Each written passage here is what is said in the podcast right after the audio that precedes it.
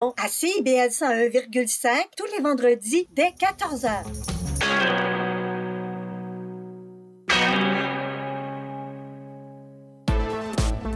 CIBL 101.5 Montréal. CIBL, au cœur de la culture. Intermittent jusqu'à Wellington. Vers la rive sud, congestion depuis Turcot, euh, parce qu'on a eu un accident tout à l'heure sur la 132. Bon, ben c'est clair, tu vas être en retard. Ouais, cool.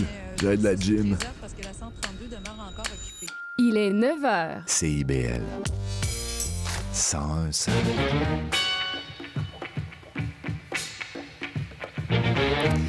Bonjour à toutes et à tous, vous écoutez Les Aurores Montréal sur CIBL. Ici Charline Caro, votre animatrice, et je suis ravie de vous retrouver en ce jeudi 14 septembre. Et ce matin, on a un beau programme qui nous attend avec un petit point d'actualité montréalaise pour débuter avant de recevoir Danielle Bergevin, directrice de la Société des musées montréalais, et ensuite Sally Richemont, porte-parole de la table des groupes de femmes de Montréal. Alors que vous soyez au travail, sur la route ou bien tranquillement en train de vous réveiller, installez-vous confortablement et bienvenue sur les ondes de Et pour commencer, la Fédération professionnelle des journalistes du Québec, la FPJQ, appelle à boycotter Facebook et Instagram durant toute la journée de demain. Est-ce que vous êtes capable de vous passer de réseaux sociaux pendant une journée? C'est en tout cas ce que propose la FPJQ pour faire face aux récentes restrictions de Meta à l'égard des médias. Vous le savez, depuis le 1er août, on ne peut plus voir les comptes des médias euh, sur euh, Facebook et Instagram. Euh, en fait, c'est la conséquence de l'adoption de la loi C18 par le gouvernement canadien qui visait à contraindre les géants du web à verser une indemnisation aux médias pour la diffu- diffusion de leur contenu sur leur plateforme. Pour faire face à ce blocage, les médias doivent trouver de nombreuses et nouvelles manières d'informer. C'est pourquoi demain, la FPJQ appelle à s'abonner aux infolettres et à consulter les applications des médias plutôt que de consulter les réseaux sociaux. Demain sera donc la journée sans méta, en plus d'être la journée de la démocratie, joli hasard. Alors si vous souhaitez soutenir les médias québécois, n'hésitez pas à faire abstraction des réseaux sociaux pendant une journée ou plus et à consulter les plateformes de vos médias préférés. Si la question vous intéresse, notez que nous recevrons Michael Nguyen dans notre émission de mardi prochain, le président de la FPJQ. Et une actualité culturelle désormais avec le festival Massimadi qui s'est ouvert lundi dernier et qui dure jusqu'au 30 septembre. C'est un festival de films et d'art afro-queer qui a lieu à Montréal pour la 15e année de suite. Et pour cette 15e édition, le festival propose euh, une programmation inédite autour de projections cinématographiques, d'expositions photographiques et de nombreuses autres activités artistiques et conviviales. Le festival vise à mettre en avant euh, l'histoire et l'art des personnes noires et LGBTQ+, tout en créant un espace d'inclusion et de dialogue ouvert à tous. De nombreuses personnalités seront présentes, avec euh, par exemple la danseuse et chorégraphe Aïcha Bastien Ndiaye ou euh, le militant pour les droits des personnes trans Cyrus Marcus Ware. Alors si vous souhaitez en savoir plus sur cette programmation culturelle gratuite, je vous invite à vous rendre sur le site internet massimadi.ca. On continue sur euh, CIBL avec l'entrevue de Danielle Bergevin, directrice de la Société des musées montréalais.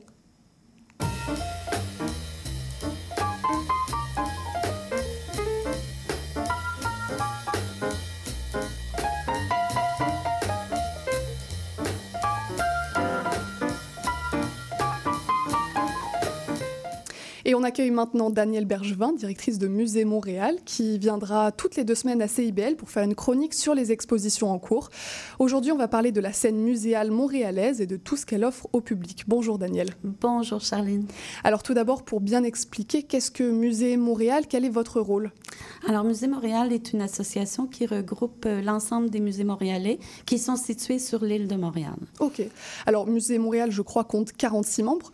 Euh, Qui sont les musées qui sont membres de votre organisation En fait, euh, Montréal compte une très, très grande diversité euh, d'institutions muséales. Ils ont des tailles, des missions qui sont très diverses. Bien sûr, on peut penser aux grandes institutions, le Musée des beaux-arts de Montréal, le Musée euh, d'art contemporain, Pointe-à-Calière, le Musée McCord Stewart. Mais Montréal compte aussi de nombreux musées d'histoire. Je pense au site historique Marguerite Bourgeois, le Musée des Hospitalières, le Château Ramsey. Il y a deux sites historiques nationaux aussi sur l'île, le commerce de la fourrure et euh, le, le, site Sœur Georges-Étienne Cartier. De très beaux membres, euh, j'ai l'impression. Alors, il y a un nombre élevé de musées qui font partie de votre regroupement. J'imagine que les spécialités, les domaines présentés sont variés. C'est très, très, très varié. On a des musées d'art, bien sûr, des galeries d'art aussi, Stuart Hall, la galerie de l'UQAM, un centre d'exposition de l'Université de Montréal, mais des musées de sciences, d'archéologie, d'architecture avec le Centre canadien d'architecture, euh, des collections vivantes, principalement Espace pour la vie. Euh, certains musées vont préserver des mémoires, je pense au musée de l'Holocauste Montréal, mais aussi au centre d'exposition euh, de la prison des Patriotes, où d'autres sont dédiés à des artistes. Je pense à la Fondation Guido Molinari. D'ailleurs, quand on visite cet espace muséal, on peut voir l'atelier de, de, Guido Molinari. Et Montréal compte aussi des musées qui sont dédiés à l'environnement, la biosphère et un tout nouveau lieu, euh, le centre Age of Union. Alors, on a parlé du fond et maintenant, par rapport à la forme, qu'est-ce que proposent les musées au public montréalais? J'imagine qu'il y a des expositions, bien sûr, mais de quelle durée? Est-ce qu'il y a aussi d'autres types d'événements qui sont offerts au public? Oui, euh, les musées montréalais offrent euh, une panoplie d'expériences très, très, très variées. Oui, bien sûr, les expositions permanentes. Règle générale, ils durent environ cinq ans. D'accord. Mais s'accompagnent euh, des expositions temporaires et ces expositions, ces expositions-là, pardon, se renouvellent constamment. Donc, dans une même année, d'une année à l'autre, d'un mois à l'autre, on peut visiter les musées et voir de nouvelles choses. Il y a aussi toutes sortes d'activités de, de médiation qui sont offertes pour accompagner les expositions, des ateliers, des conférences, des visites commentées. Certaines expositions sont aussi interactives et sont vraiment intéressantes parce qu'elles engagent le public. Je vous nomme euh, Minimondo au Centre des sciences de Montréal, euh, qui s'adresse aux tout petits et qui est vraiment, vraiment un bel espace. Vous parlez des tout petits. Euh, je voulais savoir quel public vise euh, ces différentes activités. J'imagine que ça va des plus petits aux plus grands pour inclure le, le, plus grand nombre de générations. Tout à fait. On peut dire que les, les, publics vont de 4 ans jusqu'à 99 ans. Bien sûr, les publics sont très, très, très variés.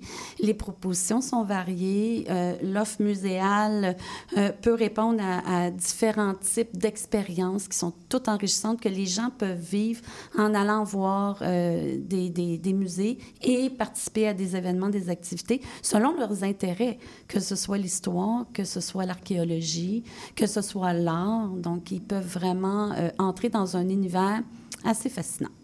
Alors Montréal est une ville riche de culture, d'histoire, et on voit que les musées euh, contribuent au, au, rayonnement culturel de la ville. J'imagine que les musées de Montréal sont une vitrine vraiment importante pour la ville.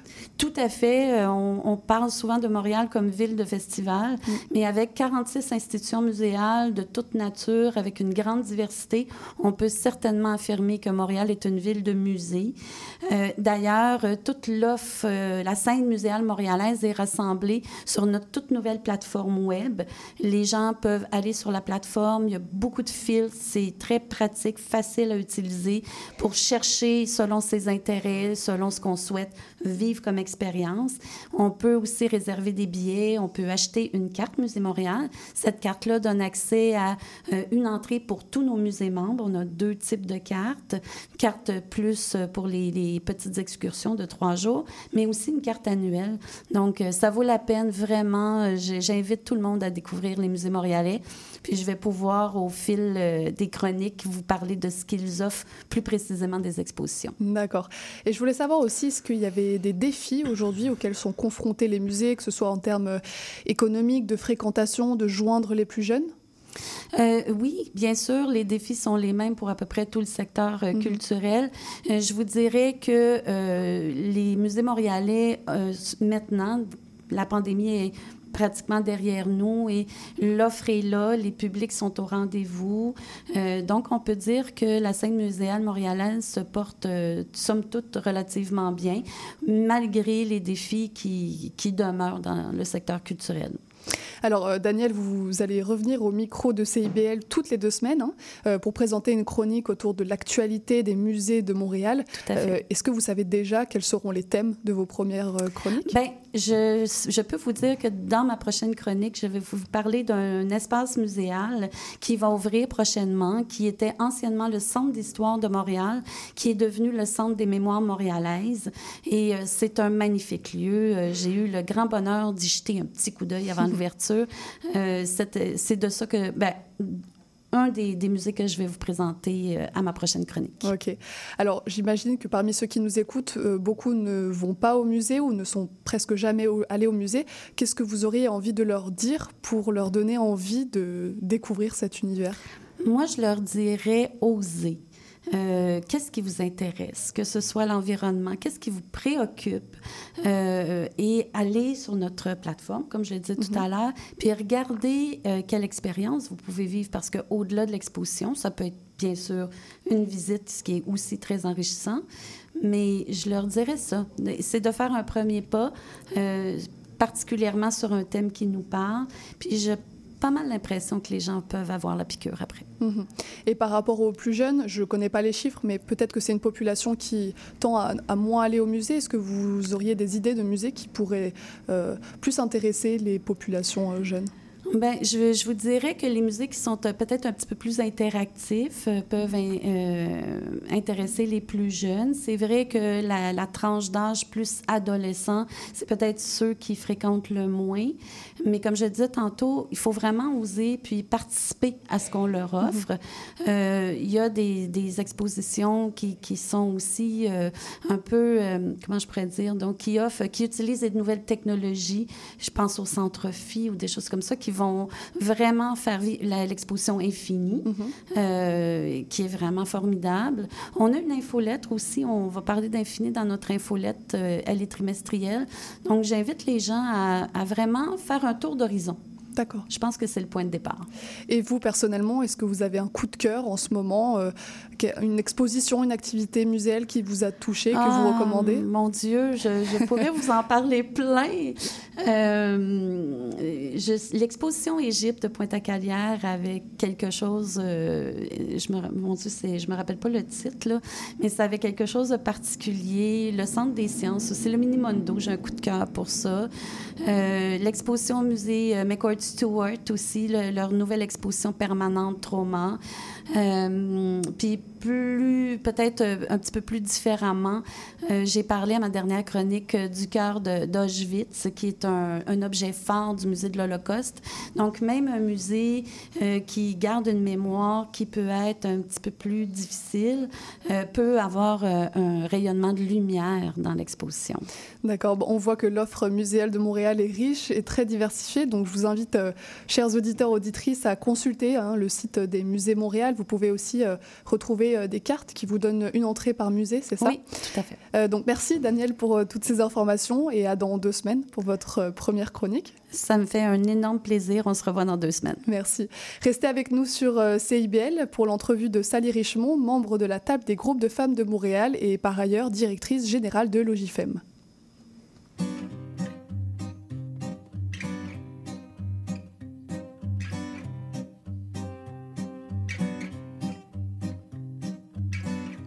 Beaucoup de chansons, ça commence un matin. Comme dans beaucoup de chansons, ça ne va pas très bien. Comme dans beaucoup de chansons, je t'aime encore. Comme dans beaucoup de chansons, je lui vois un beau destin et vise les trois minutes pour que ça tourne bien. Comme dans beaucoup de chansons, je mise tout sur le refrain. C'est une chanson populaire, ça n'est pas de la pop en l'air. C'est une chanson populaire, un peu pompée sur Julien Clerc. C'est une chanson populaire, faut bien passer sur France Inter. C'est une chanson populaire que j'entendrai chez mes voisins.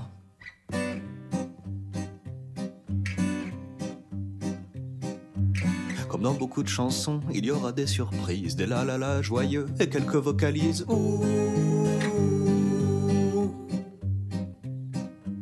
Comme dans beaucoup de chansons, il y a la conclusion. Tu ne m'aimes toujours pas et moi j'ai bien l'air con. Comme dans beaucoup de chansons, je suis triste et c'est mignon. C'est une chanson populaire, ce n'est pas de la pop en l'air. C'est une chanson populaire qui sonne un peu Julien, c'est clair. C'est une chanson populaire, faut bien que marchent les affaires. C'est une chanson populaire où tout le monde tapera dans les mains.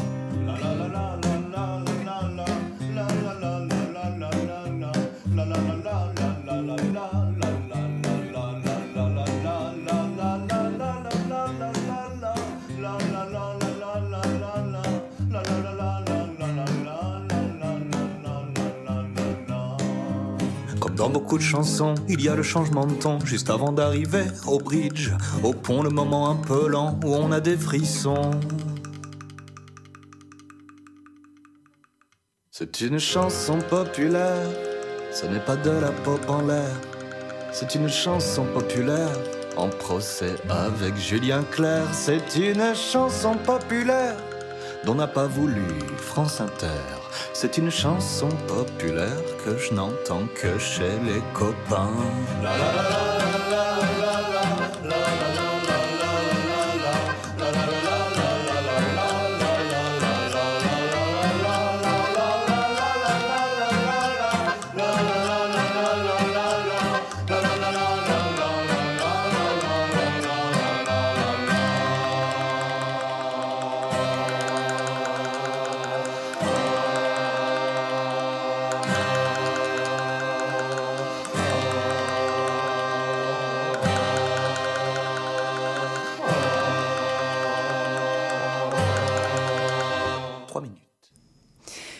Écoutiez Pop en l'air de Antoine Hainaut sur CIBL. Et aujourd'hui, la table des groupes de femmes de Montréal, qui réunit plus de 80 organismes, lance sa campagne Montréal féministe. Euh, cette initiative vise à promouvoir le droit à la ville pour répondre aux enjeux urbains. Euh, quatre thèmes majeurs ont été, euh, ont été trouvés avec la mobilité, le logement, la vie de quartier et la vie économique. une série d'actions seront mises en œuvre par la table des groupes de femmes de Montréal afin d'encourager les différents acteurs à les adopter en vue de construire un Montréal plus inclusif et égalitaire. J'ai donc en ma compagnie Sally Richemont, membre de la table des groupes de femmes de Montréal et également directrice générale de Logifem, un centre d'hébergement pour les femmes en difficulté. Bonjour Sally. Bonjour. Alors la campagne Montréal féministe a choisi de mettre en lumière les thématiques de la mobilité, du logement, de la vie de quartier, de la vie économique. En quoi ces enjeux font-ils partie de la lutte pour les droits et la condition des femmes? En fait, c'est des enjeux qui touchent euh, toutes les femmes et c'est des enjeux interreliés aussi. Donc, euh, évidemment, pour avoir une pleine participation à la ville, il faut qu'on puisse se, loger adéquatement, il faut qu'on puisse se déplacer librement dans la ville, il faut qu'on ait un revenu suffisant. Et il faut qu'on puisse participer à la vie du quartier pour avoir une, une vie euh, riche et et pas être dans l'isolement. Mhm. Alors pour entrer euh, davantage dans le sujet, face à quelles difficultés les femmes euh, sont-elles confrontées pour se loger et ensuite pour euh, se maintenir en logement? Ben, C'est sûr que nous, à Logifemme, le logement, c'est notre préoccupation principale. Donc, on voit plus de difficultés pour les femmes. Donc, ils tout d'abord, il y a le prix des loyers à Montréal qui euh, ne cesse pas d'augmenter. Après, après, il y a euh, des discriminations. Donc, on a des propriétaires parfois qui ne veulent pas louer à, certaines femmes. Donc, surtout, on pense aux femmes euh, avec jeunes enfants. on a aussi l'enjeu de sécurité en logement. Donc, certains logements ne sont pas très sécuritaires, soit par rapport à le logement lui-même ou par rapport euh, il y a des, enjeux d'harcèlement par les propriétaires, par les voisins ou des quartiers qui sont moins sécuritaires. Donc, il y a plusieurs facteurs qui font en sorte que c'est de plus en plus difficile pour une femme de, de, trouver un logement abordable et adéquat pour ses besoins et pour les besoins de sa famille. Et est-ce que le fait qu'on soit en pleine crise du logement à Montréal, ça développe encore davantage les problèmes auxquels sont confrontées les femmes? Oui, c'est sûr, parce que moi, ça fait, euh, ça fait 13 ans que je travaille à Logifemme et il y a 13 ans, on pouvait trouver du logement euh, locatif au marché privé pour les femmes avec un revenu modeste ou faible. Mais maintenant, c'est presque impossible. Donc, les seules options seulement sont, les, logements sociaux. D'accord. Euh, et quelles sont les conséquences pour ces femmes? Euh, J'imagine qu'il y a des conséquences néfastes par rapport au travail, à la famille, à la santé mentale aussi. C'est sûr qu'un logement, c'est primordial pour une qualité de vie. Donc, si la situation de logement est pré- précaire, ça augmente beaucoup le stress. Ça peut avoir des conséquences sur la santé physique, sur la santé euh, mentale, sur la capacité de trouver un travail, sur la capacité d'avoir une stabilité pour euh, les enfants dans l'école, par exemple, si les femmes sont obligées de, changer de quartier. Euh, donc, je pense que avoir un logement, c'est fondamental pour toutes les autres sphères de la vie. Euh, c'est- pas juste avoir un toit, c'est vraiment c'est central pour avoir une stabilité de vie, pour pouvoir construire une qualité de vie aussi. Alors vous avez choisi le thème du droit à la ville, euh, mais c'est pas forcément le droit auquel on pense le plus quand on parle d'inégalité sociale, d'inégalité de genre. Euh, et pourtant c'est un axe majeur, j'imagine, de la lutte vers plus d'égalité, le droit à la ville.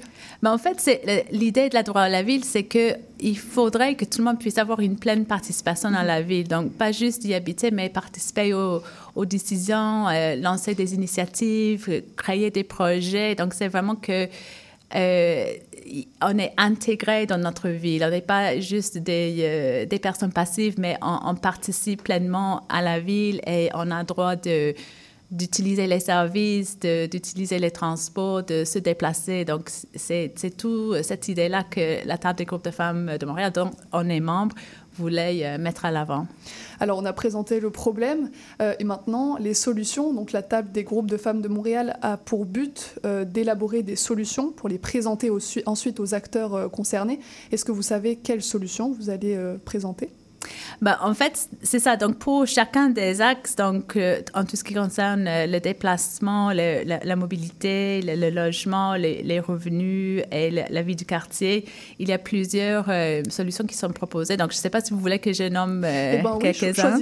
euh, quelques-unes, ça m'intéresse. OK, mais évidemment, le- l'enjeu qui nous intéresse le plus, c'est le logement. Donc, en ce qui concerne le logement, il y a deux volets. Donc, un, c'est tout ce qui concerne le logement social. Donc, on augmente le nombre de, de logements sociaux euh, disponibles dans la ville, qu'on qu'on soit plus flexible par rapport aux critères d'accès et qu'on construise, en fait. Et après, il y a le volet euh, service de logement pour les femmes en difficulté. Donc, quand une femme est dans une situation précaire, qu'elle puisse avoir accès à une maison d'hébergement, que si c'est une femme en situation de handicap, qu'elle puisse avoir accès à, à une maison d'hébergement adaptée et qu'elle peut avoir un accompagnement de la maison d'hébergement jusqu'à son logement euh, pour avoir une stabilité euh, à, long à, long terme. Et si on parle aux autres enjeux, donc en ce qui concerne euh, la mobilité, c'est sûr qu'avec les changements climatiques, il faut qu'on privilège de plus en plus les transports euh, en commun et les transports actifs. Donc, euh, il y a plusieurs mesures proposées pour euh, rendre plus accessibles ce- ce- ces transports. Donc, notamment, on parle de l'accessibilité. Donc, le fait que euh, dans la plupart des stations de métro, il n'y a pas d'ascenseur. Donc, c'est, ça nuit à la participation aux femmes en situation de handicap et aussi aux mamans, parfois avec des jeunes enfants qui ont des poussettes.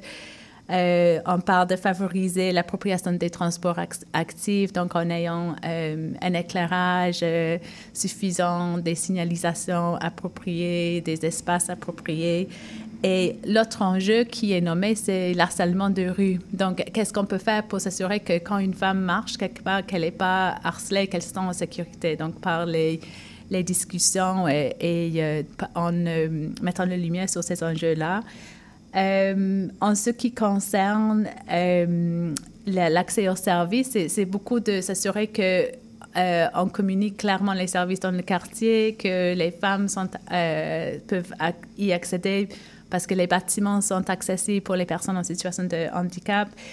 Mais aussi, c'est tout ce qui concerne la fracture numérique. Donc, maintenant, beaucoup de services, on, y accède via l'Internet, mais ce n'est pas toutes les personnes qui ont accès à l'Internet. Donc, il y a tout ce volet-là aussi. Et en ce qui concerne le revenu, c'est vraiment d'assurer que les femmes aient euh, un revenu adéquat, donc euh, qu'elles puissent avoir accès à des... Donc, soit qu'elles puissent avoir accès à des, des, euh, postes qui sont bien payés, mais aussi que les postes traditionnellement féminins qui sont souvent moins bien payés soient mieux valorisés pour s'assurer un, un revenu Donc, j'encourage toutes les personnes qui écoutent d'aller sur le site web de la TGFM parce qu'il y a des belles affiches et toutes, euh, toutes les informations sont très bien présentées. Donc, c'est pas juste, euh, c'est vraiment, l'idée c'est de proposer des solutions et d'agir collectivement ensemble pour que la ville soit plus inclusive. C'est ça, là on voit en fait que c'est pas que le logement que vous cherchez euh, à améliorer, c'est tout le droit à la ville qui inclut, euh, comme vous l'avez dit, euh, les services, l'accessibilité, le harcèlement de rue, donc il y a un ensemble de paramètres, de, de, de construction dans la ville qui ne sont pas forcément pensés pour les minorités, pour les femmes, pour les personnes en situation de handicap, donc c'est très intéressant. Et je voulais un peu revenir sur le fait que vous soyez directrice générale de Logifem, donc c'est un centre d'hébergement euh, pour les femmes en difficulté. Euh, Est-ce que votre organisme participe, euh, propose des, des solutions euh, aux problèmes que vous avez évoqués? Oui, mais en fait, le GIFAM, à son origine, c'était une, une maison d'hébergement pour femmes en- et enfants en difficulté, mais maintenant, on a aussi des appartements de transition et des services post-hébergement, donc les- il y a un continuum de services. Et quand on travaille avec les femmes en maison d'hébergement, on voit vraiment euh, toute leur vie, parce qu'on on est préoccupé par le logement, mais on, est, avec elles euh, 24 heures par jour, donc on, observe vraiment toutes les difficultés, toutes les barrières. Donc, pour nous, euh, quand la table du groupe de femmes de Montréal euh, parlait de ce projet, évidemment, on voulait participer parce que on voit que les femmes qui viennent à Logifemme, souvent, il y a des barrières à la participation à la ville. Euh, donc, euh, j'ai été membre du comité aviseur du projet et on a participé euh, dans les consultations. Et les consultations ont été vraiment bien organisées. Donc, il y a eu des, acteurs experts dans chaque thème pour partager certains faits et des, discussions. Donc, toutes les revendications ont été conçues euh, avec euh, beaucoup de consultations, avec beaucoup de discussions. Donc, ça, ça vient des femmes. C'est pas quelque chose qui a été imaginé. C'est vraiment euh, les voix des femmes qui se retrouvent dans, dans toutes ces revendications-là. Donc, pour nous, on voit que si la ville pouvait répondre plus à cette vision de la ville, ça serait mieux pour les femmes avec qui on travaille tous les jours parce que ça va leur donner une, une qualité de vie, une richesse de vie et la possibilité de prendre leur place dans la société. Bah, C'est un projet très intéressant. En tout cas, merci beaucoup, euh, Sally, de nous avoir éclairé sur ce sujet important. Pour information, euh, vous êtes conviés, euh, chers auditeurs, auditrices, au lancement de la campagne qui a lieu aujourd'hui de 16h à 19h au Resto Plateau, rue. Euh, il y aura de quoi manger, boire, il y aura de l'animation, des kiosques, une prestation musicale, en, en plus de la présentation de l'ensemble du projet. L'événement est bien sûr gratuit et ouvert à tous. Merci beaucoup, Sally. Merci. Restez avec nous pour la clôture de l'émission.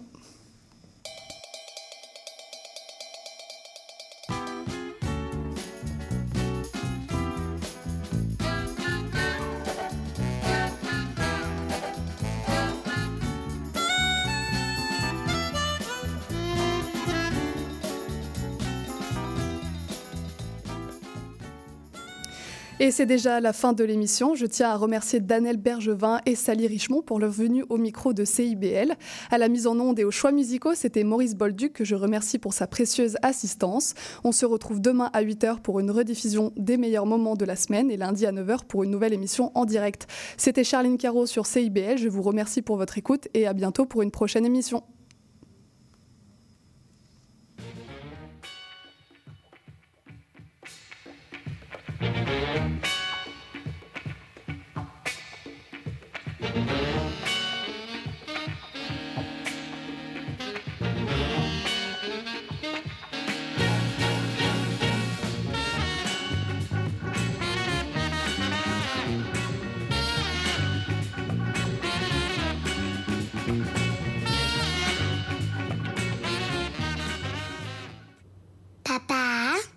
Chouette. dis-moi c'est quoi ce chiffre-là? OK. Euh, 43. Non. Euh, 51. Ben non. Hmm, 60. Non. 48. 56. C'est 30, papa. 30 dans une zone scolaire. Même un enfant est capable de lire. Respectez la limite. Sur la route, on se conduit bien. Un message de la Société de l'assurance automobile du Québec. Bonjour, ici Boris Chassagne. Pour découvrir l'actualité locale d'un bout à l'autre du pays, écoutez l'émission Point de vue. On vous présente des reportages, portraits et entrevues réalisés par nos journalistes postés dans des provinces et territoires canadiens, société, art, culture, environnement, affaires publiques, l'information locale destinée à un auditoire national. Les jeudis 10h sur CIBL FM.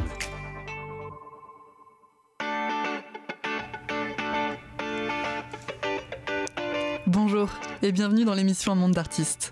Je suis Louise Anneau et chaque mercredi de 1h à 1h30, nous découvrirons ensemble l'histoire d'un ou d'une artiste en tout genre. À la manière d'une histoire, nous retracerons sa vie, son parcours, ses rencontres et son empreinte.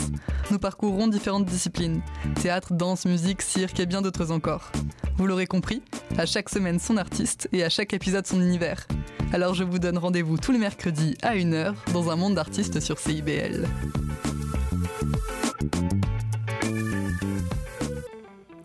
Intention Inc., c'est la célébration de l'entrepreneuriat sous toutes ses formes. À chaque semaine, mon collègue François Morin et moi-même, Sophia Disto, allons à la rencontre d'entrepreneurs brillants et avant-gardistes du monde des affaires et de l'économie sociale pour connaître leur histoire, leur motivation et leur passion. Si vous êtes à la recherche d'une étincelle pour passer à l'action, soyez à l'écoute d'Intention Inc. tous les jeudis de midi à 13h. CIBL 101.5 Montréal. Sauve-moi si je tiens la flamme qui me